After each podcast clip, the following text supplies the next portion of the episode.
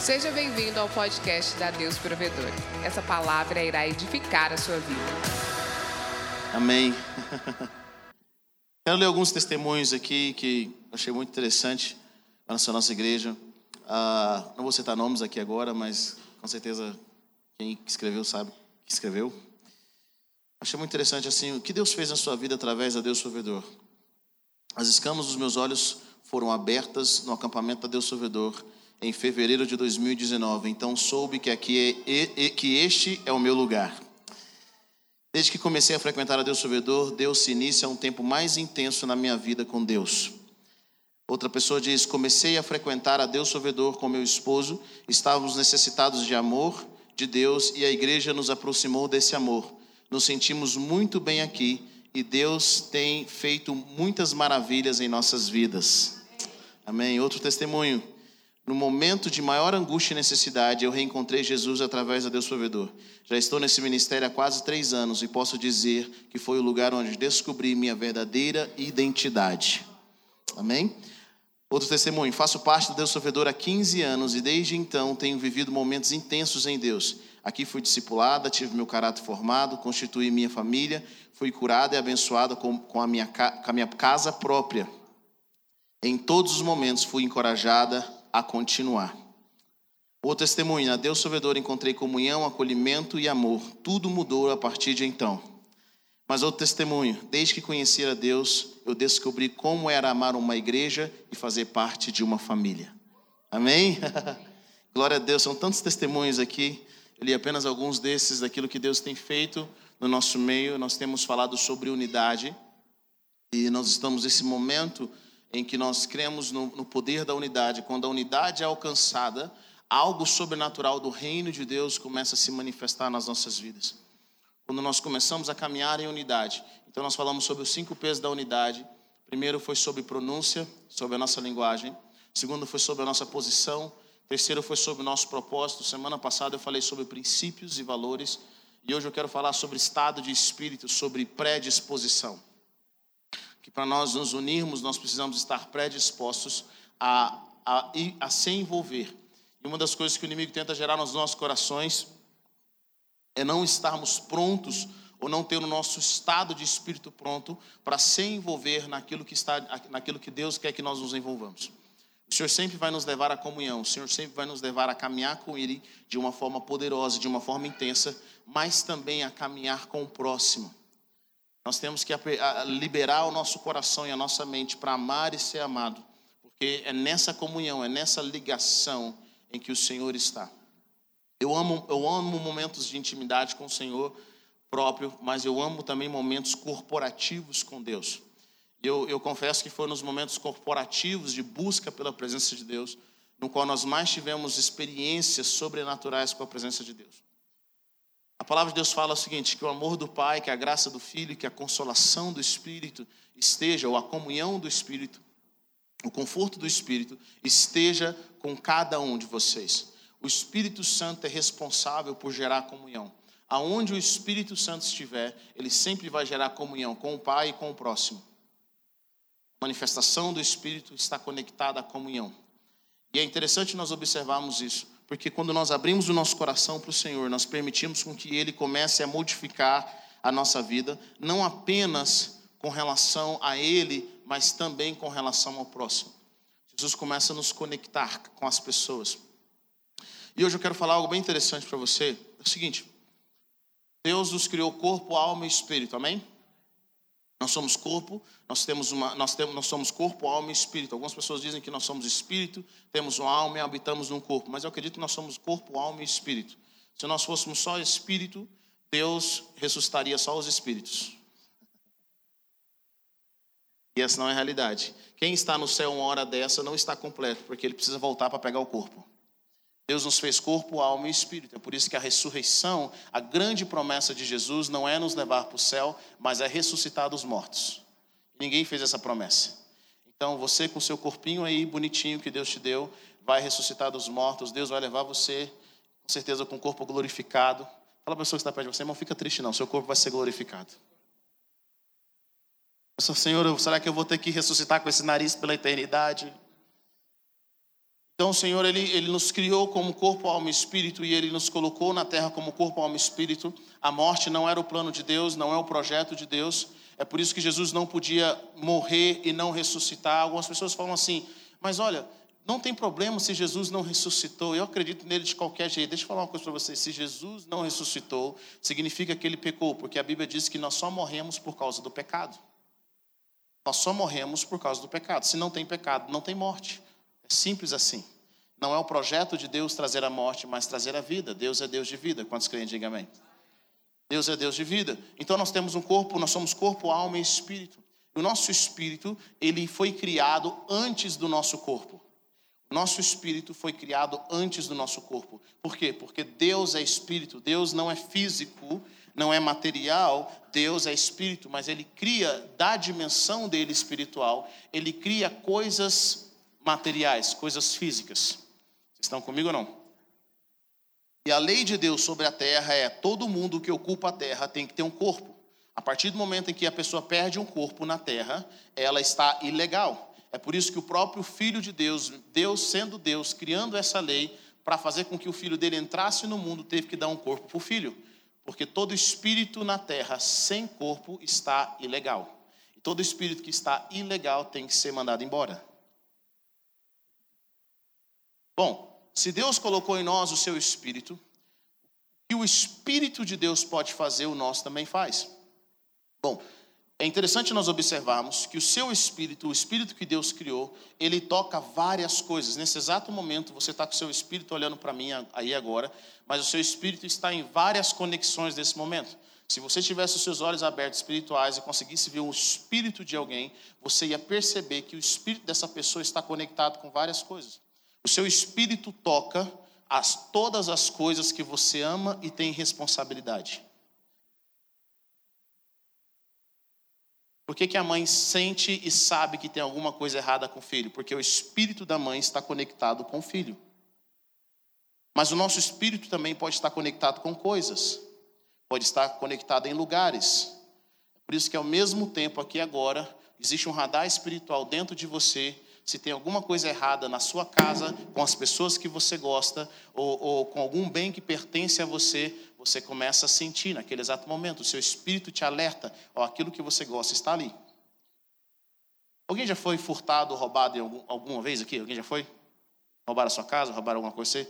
Eu vou fazer uma pergunta para você, ver se você consegue lembrar. Você lembra o que, que você estava sentindo algumas horas antes de ser roubado? Você estava muito alegre? Você estava angustiado. Por que você estava angustiado? Porque o seu espírito já estava sentindo que algo ia acontecer com você. Não tem a ver com ser cristão ou não, porque não interessa se a mãe é crente ou se a mãe é não crente, se o pai é crente ou se o pai é não crente, no espírito dele, ele sente que algo está errado. Quantas mães conhecem o filho, ainda que o filho fala está tudo bem, ou a pessoa que você gosta fala está tudo bem, você sabe que não está tudo bem, você não sabe o que é, mas você sabe que não está. Por que, que isso acontece? Porque o Espírito toca como responsabilidade. E a tecnologia espiritual é tão forte que às vezes, isso já aconteceu com você, eu tenho certeza, você pensou em alguém antes, quando você acabou de pensar, essa pessoa te ligou ou você encontrou ela na rua ou naquele mesmo dia. você nem era crente para isso. Por quê? Porque Deus nos criou, todo ser humano tem um corpo, tem uma alma e tem um espírito. Está comigo ou não? Então, não interessa onde essas pessoas estejam, não interessa onde elas estejam no mundo, o seu espírito está conectado com as coisas e pessoas que você gosta. Então, como que o meu espírito se conecta com as coisas e as pessoas? Bom, é aquilo que eu acabei de dizer, ele se conecta através do seu amor e da sua responsabilidade. Para onde você apontar o seu coração, o seu espírito é enviado.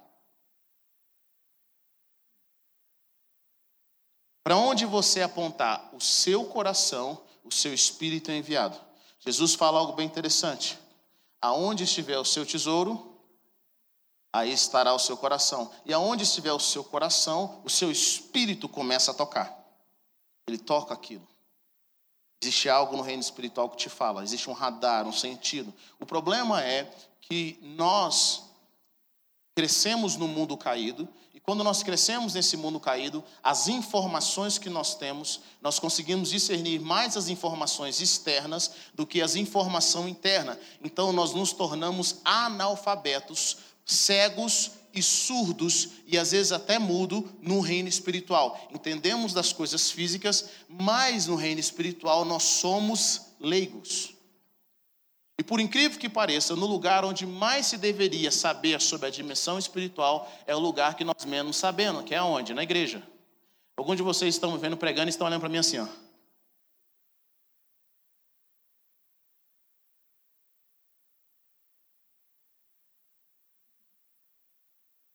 Por que alguns? Porque outros já, já pegaram aula de sobrenatural comigo. Outros já fizeram a escola crescer e sabem que eu estou falando, não é novidade. Então o que, que acontece? Porque o nosso espírito ele toca, é uma tecnologia que Deus criou dentro de nós. Então esse espírito nosso ele toca coisas que nós amamos. Por que, que a palavra. E quando nós amamos algo, nós criamos uma via de mão dupla, nós criamos uma conexão onde nós enviamos mensagem e nós recebemos mensagem. Por que, que o Senhor fala, a Bíblia fala, para nós amarmos a Deus acima de todas as coisas? Quando você ama a Deus acima de todas as coisas, você imagine que o seu coração é como se fosse um farol. Você pega o seu coração e manda ele para Deus. Você coloca as suas, as suas emoções, as suas afeições para o Senhor. E naquele exato momento, o seu espírito começa a tocar a Deus. Quando o seu espírito começa a tocar a Deus, Deus toca em você. E quando você começa quando Deus começa a tocar em você, começa a ter vida. Por isso que a palavra de Deus fala: ame a Deus acima de todas as coisas. Por quê? Porque se você ama a Deus acima de todas as coisas, o seu espírito vai estar mais conectado com Deus do que qualquer outra coisa.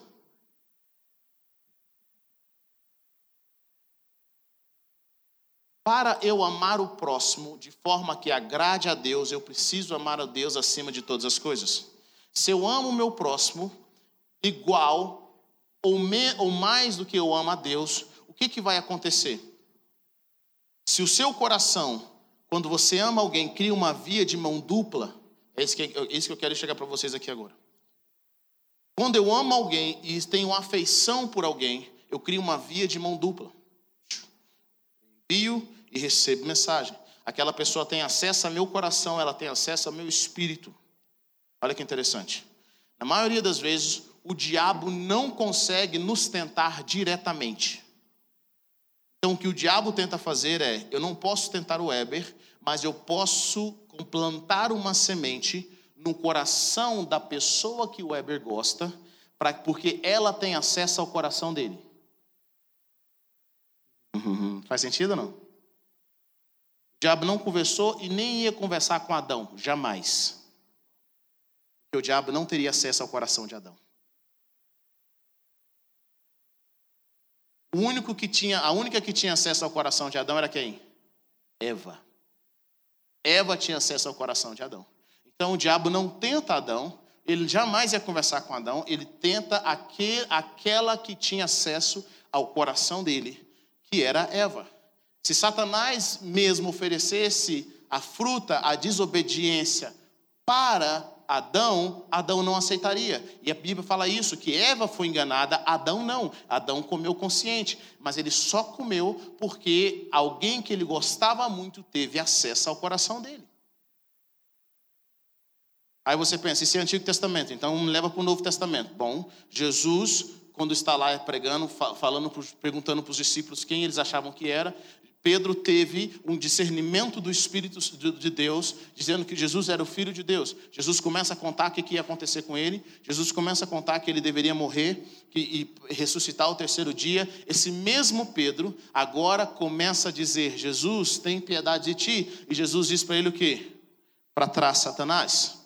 O que, que Jesus percebeu? que a via que estava vindo, o pensamento e a semente que estava no coração de Pedro, para atingir o coração de Jesus, não era de Pedro, mas era do diabo.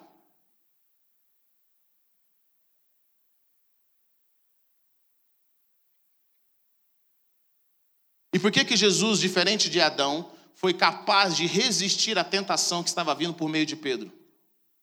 Porque Jesus amava a Deus acima de todas as coisas. E o amor a Deus acima de todas as coisas me, me começa a fazer com que eu bloqueie todo, toda a mensagem do inimigo através da vida de alguém para a minha vida. Assim como me faz discernir quando Deus também está falando através da vida desse irmão para a minha vida. Quando Deus está ministrando no nosso coração. Deixa eu falar uma coisa para você. Na maioria das vezes, Deus vai falar com você através da comunhão. Deus vai falar com você através do irmão. Então não pense assim, é, bom, para eu não ter esse perigo do diabo me tentar, eu também não vou comunicar com ninguém, vou entrar mudo e sair mudo. Isso não é, o diabo não vai, não conversa. Eu não quero nem casar, pastor, não quero ter nada, não quero conversar com ninguém. Deixa eu falar uma coisa para você. Bom, você vai perder também Deus falar na sua vida, porque as ministrações, elas só podem ocorrer através através de alguém tocar em você. A unção ela é transferida através do toque, através da fala, através da palavra profética. Então o que, é que eu tenho que fazer? Excluir as minhas, as minhas comunhões? Excluir os meus relacionamentos? Não. Amar a Deus acima de todas as coisas e discernir quando o diabo está falando através da vida de alguém.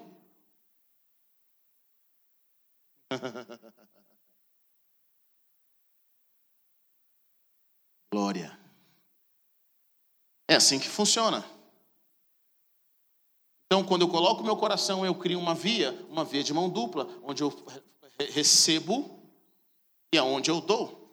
Se você estiver na UTI espiritual, é melhor você criar uma via de mão dupla com irmãos cheios de Deus, porque eles vão injetar em você Deus, Deus, Deus, Deus no seu espírito até que você tenha força o suficiente para caminhar por conta própria. Porque às vezes nós estamos tão mal espiritualmente que nós não temos condições de caminhar por conta própria. Então o que, que eu preciso? Eu preciso que alguém injete em mim vida de Deus que Ele tem para que eu tenha uma certa estatura. É assim que funciona. Goste você ou não. Tudo que você gosta tem acesso ao seu espírito, tem acesso ao seu coração. Seu espírito toca. Está comigo ou não? São sentidos espirituais. Quando nós submetemos o nosso espírito ao Espírito de Deus, o que, que acontece? Isso se amplia ainda mais. Nós começamos a ter a percepção do reino de Deus. Nós começamos a ver coisas ainda mais profundas por causa do nosso coração. Bom, Heber, como, como que eu começo a colocar o meu coração em algo? Eu quero que você entenda o seguinte: aquilo que você ama, aquilo que você, aquilo que você ama, você vai ter responsabilidade. Diga comigo, responsabilidade. Quando você tem responsabilidade, é liberado do céu uma glória para que você tenha autoridade. E quando você tem a autoridade do céu, é, é, é liberado sobre a sua vida a provisão de Deus. Nós temos falado sobre isso, Lucas tem comentado sobre isso. Vontade de Deus conta de Deus. Se Deus quer, Ele paga. Tudo que Deus quer, Ele que paga, Ele que promove. Quando nós amamos a Deus, quando nós amamos algo e nós temos responsabilidade, vem, junto com a responsabilidade vem autoridade, junto com a autoridade vem provisão, vem finanças. É assim que funciona no reino de Deus. Deus não vai te dar coisas ou não vai acrescentar coisas na sua vida enquanto você não tiver responsabilidade com aquilo que Ele quer que você tenha responsabilidade. Por isso que algumas pessoas, é engraçado observar isso, algumas pessoas falam assim, é, minha vida espiritual com o Senhor era mais constante, era mais forte quando eu servia mais na igreja. Hoje eu não tenho vontade de buscar ao Senhor. Por quê? Porque a responsabilidade te deu graça maior e te deu uma unção maior para continuar.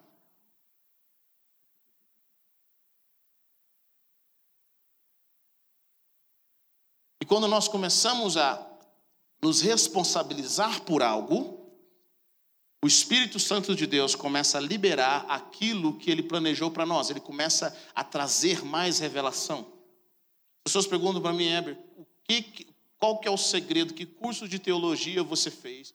O que, que te fez ver e crescer tanto no reino de Deus? Eu falo, responsabilidade na igreja. Responsabilidade na igreja. Quanto mais responsabilidade eu tenho com aquilo, que, com aquilo que eu gosto, mais o meu espírito toca. É interessante isso, porque quanto mais responsabilidade, mais o meu espírito toca, mais eu sei que tem alguma coisa errada, eu sei que tem alguma coisa certa. Por que, que eu sei? Porque eu sou um homem de Deus? Não. Porque eu amo a igreja. Então, no reino espiritual, tanto os, os, líderes, os pastores, no reino espiritual, quando tem algo errado no reino espiritual, talvez os líderes não saibam o que é, mas eles sabem que tem algo errado. Por quê? Porque eles amam aqui. E o Espírito toca, e o Espírito fala com eles. Quanto mais você tem responsabilidade, mais o seu coração toca. Quanto mais o seu coração toca aquilo, sabe o que acontece? Mais Deus traz para você uma graça maior. Deus sempre vai prosperar mais o José do que os seus irmãos. Por que, que Deus vai prosperar José mais do que os seus irmãos? Porque é o José que tem responsabilidade. Por isso que Deus manda José para o Egito, porque José amava mais seus irmãos do que os seus irmãos amavam a família. Algumas pessoas querem autoridade sem responsabilidade. No reino de Deus não funciona desse jeito.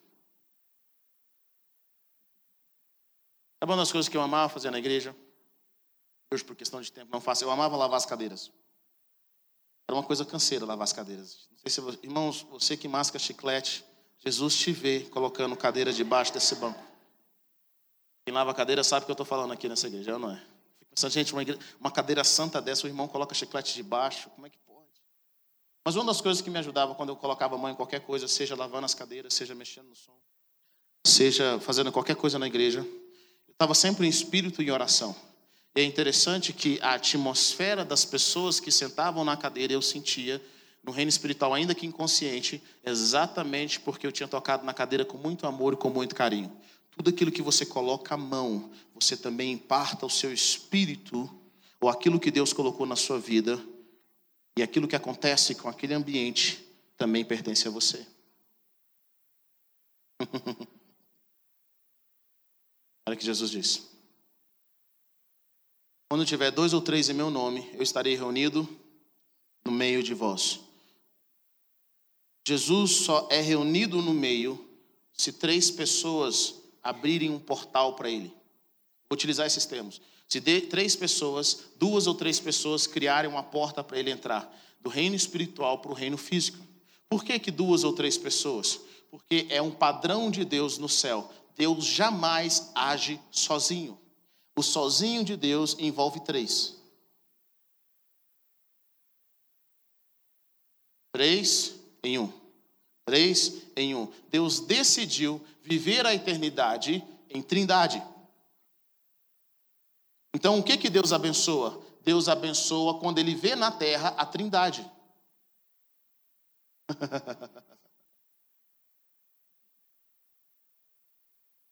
Só. Às vezes, nós queremos que Deus se manifeste na terra, e Ele não vai se manifestar, porque nós não damos a Ele uma sombra. O que é uma sombra? Deus se manifesta naquilo que se parece com Ele na terra. É por isso que Deus fala para Moisés assim: Moisés, observa isso que eu estou te mostrando. O que Moisés estava vendo? Moisés estava vendo um tabernáculo. Deus dá as direções para Moisés, a cor, como ele deveria montar, qual é o elemento que ele poder, deveria colocar, que tipo de altar que ele deveria fazer, o tamanho. Deus dá para ele as medidas exatas para Moisés construir o tabernáculo. Por que, que Deus faz isso com Moisés? Deus fala assim: olha, tome cuidado em construir exatamente da forma como eu estou te mostrando. Moisés constrói exatamente aquilo que, que Deus mostrou para ele. Ele não inventa, ele não cria, ele não pinta nada de amarelo que Deus não mandou ele pintar amarelo, ele faz exatamente.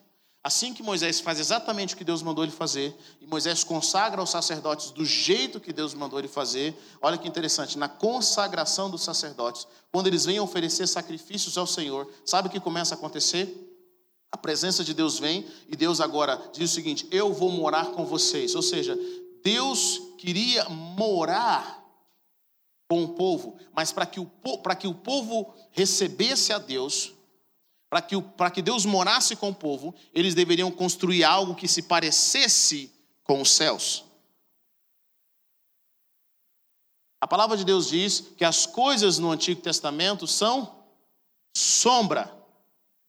Sombra. Mas eu fico pensando, se, se na sombra Deus veio e fez coisas grandiosas, imagine na realidade que é Cristo e esse Cristo habita em nós.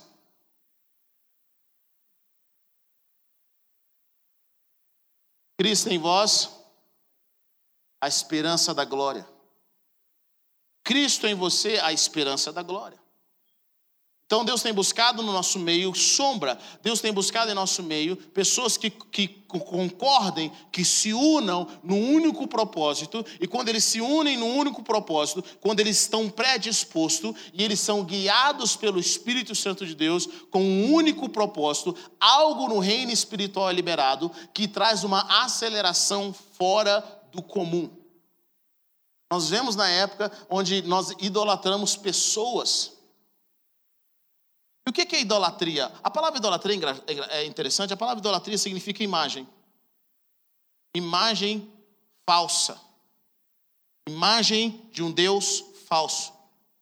Quando eu vi esse, esse termo em, em grego, eu achei muito interessante, porque tudo aquilo que nós adoramos que não é verdadeiro é idolatria. Você quer ver algo que tem mudado a vida das pessoas? Quando as pessoas observam as redes sociais. Você observa e adora uma pessoa que aquilo que ela posta não é verdadeiro. E ela serve como referência para a sua vida. Quando aquela pessoa serve como referência para a sua vida, você cria uma imagem. O que é idolatria? É a imagem que eu criei. Heber, tem como fazer uma idolatria com relação a Deus? Tem. Quando você cria uma imagem e não quer que Deus mude essa imagem. Eu botei na minha cabeça que Deus não corrige, é só amor e beijinho, e eu não quero que ninguém mude essa imagem. O que é isso? Idolatria. E a idolatria é algo que Deus não vai abençoar. Pelo contrário, como eu já falei para vocês aqui, Deus sabe te ofender. Toda vez que você começa a criar uma imagem de idolatria com relação a Deus, Deus vem bum, te ofende. Se apresenta de uma forma diferente. Para que você não crie uma idolatria. Por quê? Porque aquilo que nós vemos, nós nos tornamos.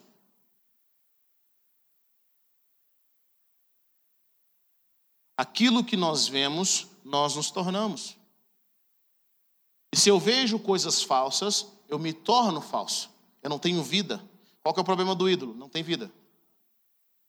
Qual é o problema das pessoas que nós seguimos, que nós almejamos, que nós admiramos? Aquilo que ele mostra para nós não é verdade, é mentira. Isso se chama idolatria. Eu começo a trazer para a minha vida algo que não existe. Vocês estão comigo ou não? Amém? Voltando. Quando eu começo a caminhar com o Senhor e começo a criar um padrão dos céus, é interessante observar isso. Por mais poderoso por mais poder que Jesus liberou sobre os discípulos, Jesus nunca enviou os discípulos sozinhos. Ele sempre enviou os discípulos dois a dois, de dupla. Por quê? Porque dois criam uma arca. Dois cria uma, uma oportunidade pela manifestação do céu. Qual é a única forma de trazer um ser espiritual para o reino físico? A única forma de trazer um ser espiritual para o reino físico? Quando dois se unem. Já parou para pensar que o sexo é a única forma de trazer qualquer ser humano da eternidade para o tempo?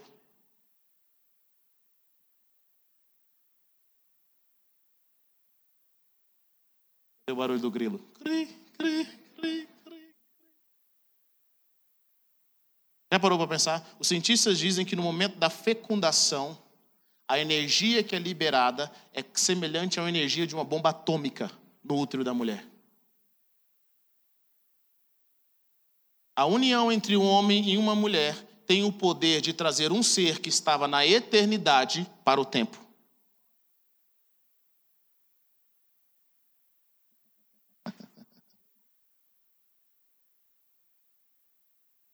Você quer dormir à noite?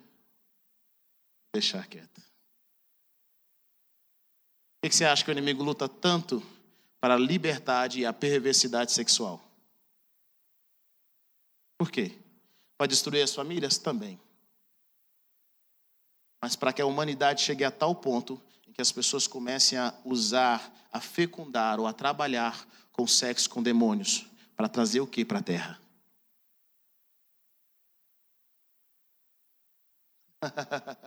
Você não lê sua Bíblia, esse é o seu problema.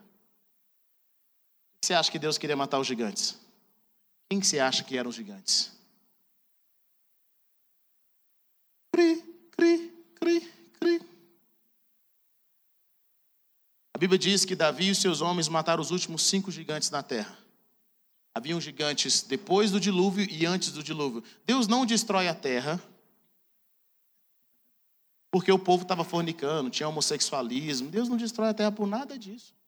Deus destrói a terra porque estava vendo, tava vendo troca de sementes entre espíritos e seres humanos. Hum. Não vai ver isso no YouTube, senão você não dorme. Está na sua Bíblia. Mas como a gente pensa que a nossa Bíblia não tem significado nenhum, você não sabe o poder que Deus colocou dentro de você, você não sabe o poder que Deus colocou dentro do ser humano, e é por isso que nós vivemos como se nós não fôssemos filhos de Deus. Nós vivemos em derrota, porque nós não sabemos o que Deus nos deu, o que há em nós e quão valorosos nós somos na face da terra. Deixa eu falar uma coisa para você: a criação não está esperando Jesus voltar. A criação está esperando você se manifestar para que ela seja livre.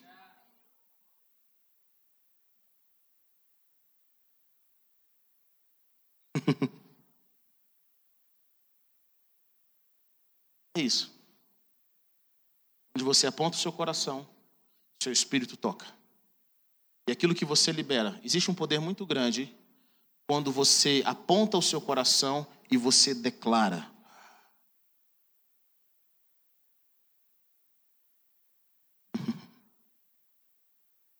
Às vezes alguém vem tra tentar trazer uma palavra no meu coração.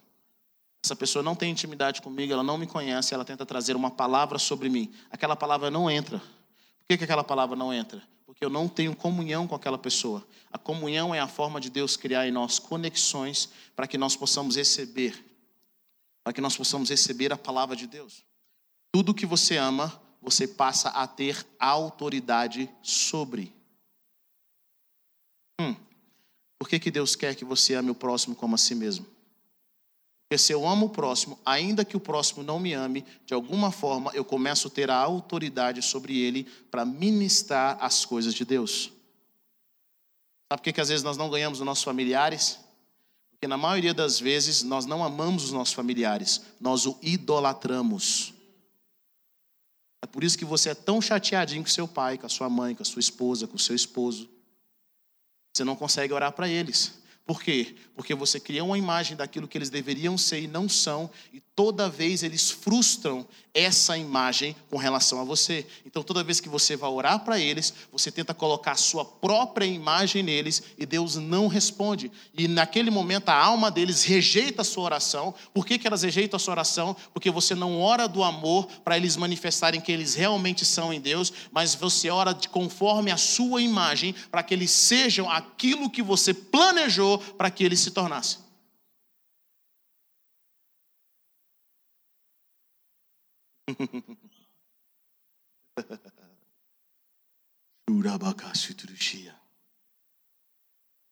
Então, Heber, o que você faz? Eu me afasto emocionalmente. Começo a quebrar todas as imagens de pessoas que eu amo, para que Deus construa a imagem dessa pessoa. Às vezes a imagem que você tem não é a imagem que Deus te deu, é a imagem da sua decepção. E aquilo que nós não amamos, não temos autoridade. Aquilo que você não ama, você não consegue mudar. Não tem graça para mudar. o povo morava em Jerusalém alguns anos. Os muros estavam caídos, ninguém fez nada. Neemias ouve que os muros estavam caídos. E quando ele ouve, ele começa a chorar. Ele clama, ele ora, Mal sabia Neemias, um anjo não aparece para ele, mas mal sabia Neemias que Deus estava escolhendo ele para levantar muros. Neemias fica até sem comer diante do rei, coisa que ele não poderia fazer, ele, não fica, ele fica triste diante do rei, coisa que ele não poderia fazer. Neemias faz um pedido para o rei para que ele pudesse voltar para sua terra e reconstruir os muros. Eu fico pensando, quem aqui chora porque ouviu que o muro caiu?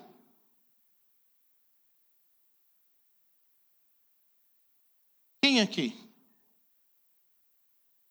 Mas Neemias chora. Por que, que Neemias chora? Porque era o chamado de Deus para a vida dele. Sabe o que eu quero dizer para você? Tem coisas na sua vida, tem coisas na igreja, tem coisas no reino de Deus que o seu coração queima e chora, você fica revoltado. O que, significa isso, Heber? Essa revolta é Deus te chamando, não é a voz do céu falando igual o Cid Moreira no seu ouvido, é Deus te chamando quando você ouve algo e aquilo queima seu coração. Tem gente que o coração dele queima por organizar as coisas da igreja. Tem gente que o coração dele queima por terminar o templo. Tem gente que o coração dele queima porque o Weber está se vestindo mal. Eu queria que ele se vestisse melhor. Tem gente que o coração dele queima porque a igreja não tem um estilo legal. Tem gente que o coração dele queima porque ninguém está cuidando dos mendigos, ninguém está cuidando dos idosos, ninguém está cuidando disso, ninguém está cuidando daquilo. Sabe o que é isso? É a impressão de Deus, Deus dizendo para você: Eu estou te dando autoridade nessa área. Pare de chamar a pessoa da esquerda, pare de chamar a pessoa da direita Pare de culpar o pastor, eu estou te enviando.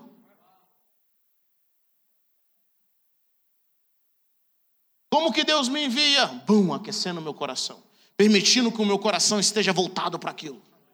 É a minha parte no corpo. É a minha parte no corpo, é a autoridade do céu. E aí o seu espírito começa a tocar. E quando o seu espírito começa a tocar, o Espírito de Deus também começa a tocar, porque Deus quer tocar aquilo que nós tocamos.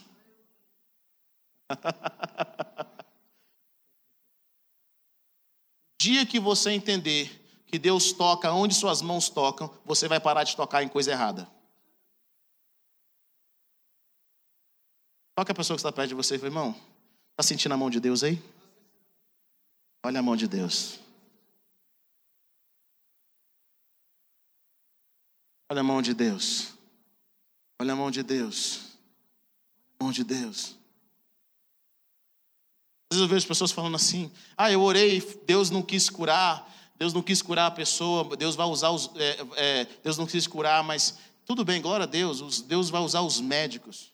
Querido, se Deus não curou sobrenaturalmente, Ele vai curar com os médicos, qual que é a diferença?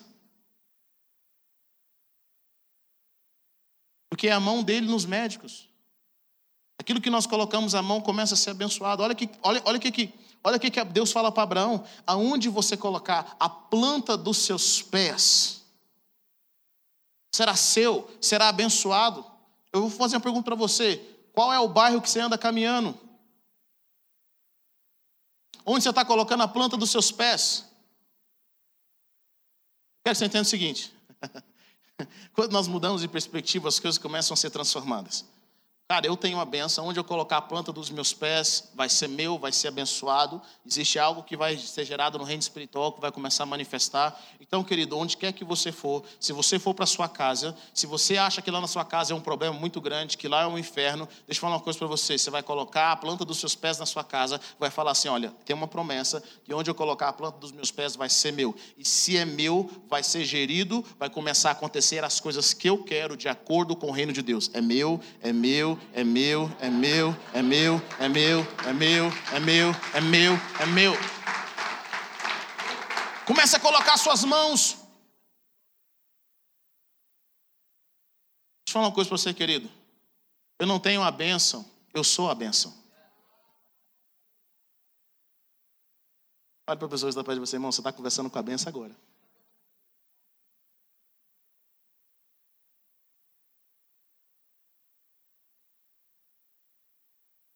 Cristo em nós, a esperança da glória. A natureza aguarda ansiosa a manifestação, a manifestação dos filhos de Deus. Querido, está em você aquilo que Deus colocou em você, está na hora de você deixar isso sair. Está na hora de você deixar isso fluir. Está na hora de você manifestar. Porque o mundo, a natureza, ela guarda ansiosamente. E está na hora de você amar. Porque que você, quando você ama algo, as coisas começam a acontecer. Sabe por que, que nós não mudamos a cidade? Porque nós não amamos a cidade.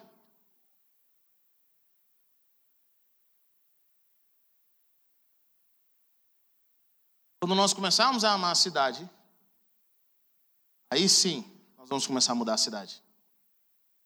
Então o que, é que eu oro? Eu oro para que Deus me dê mais sinais e maravilhas? Não, eu oro para que Deus me dê um coração pela essa cidade. Tudo aquilo que você quer mudar, mas não consegue, comece a orar para que Deus te dê um coração por aquela área. Deus me dê um coração. Me dê um coração. Dê um coração. É, Deus, eu quero, eu quero, Éber, eu quero ganhar pessoas da moda. Então ore para que Deus te dê um coração para o povo da moda. Éber, eu quero ganhar pessoas na área da política. Eu quero fazer o reino de Deus manifestar na política. Comece a orar para que seu coração queime. Para onde o seu coração apontar, o seu espírito vai. E para onde o seu espírito for, o Senhor começa a ir com você. Ele começa a te direcionar.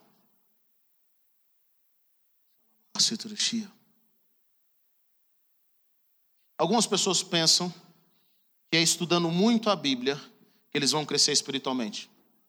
Só que semana passada eu falei para você que a Bíblia responde você de acordo com a sua maturidade. Amém?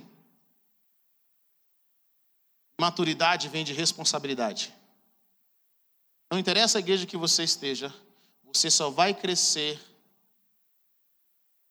do tamanho, do, do tamanho da responsabilidade que você tem naquele lugar. Você só vai crescer até o tamanho da responsabilidade.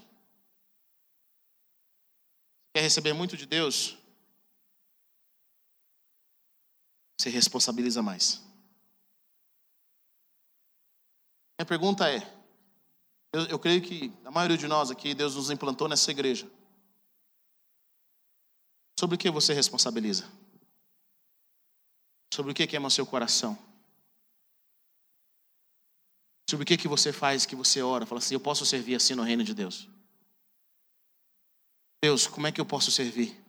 Onde meu coração queima? Quais são os meus dons, os meus talentos? Qual é a minha responsabilidade? Por quê? Porque sabe o que eu percebo? Eu percebo que quando nós somos um corpo e quando todo mundo, Deus coloca cada um de nós com uma função específica. Quando nós entramos na função específica, o nosso coração e o nosso espírito começa a tocar aquelas áreas. Deixa eu falar algo para você. Existe uma glória de Deus liberada quando cada um de nós colocar a nossa impressão digital na dimensão espiritual.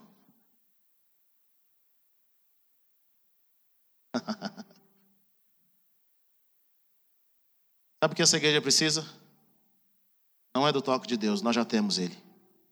Nós precisamos da impressão digital de cada um de vocês, das mãos de vocês em cada área dessa igreja que Deus chamou você para fazer. Não é a mão do pastor apenas, não é a mão da, a mão da pastora, não é a mão do grupo de louvor. Quando todos nós colocarmos a nossa mão, Deus vai falar assim: ei, tem unidade. Os céus falam assim: libera aquela glória que Jesus falou, que Ele deu, para que as pessoas se tornassem um. Libera aquela glória. Libera aquela glória. Libera aquela glória. Existe uma glória pronta para ser liberada quando todas as nossas mãos tocarem a obra de Deus.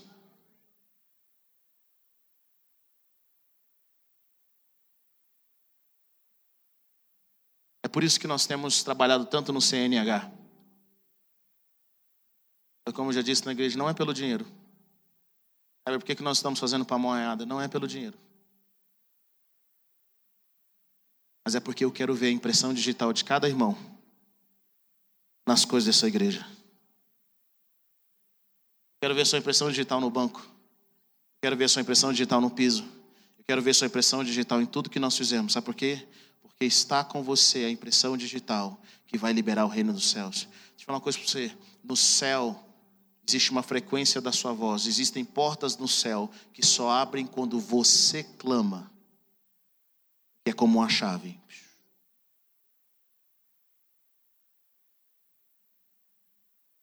Sinto que é o tempo de nós colocarmos a nossa mão, de nós nos responsabilizarmos.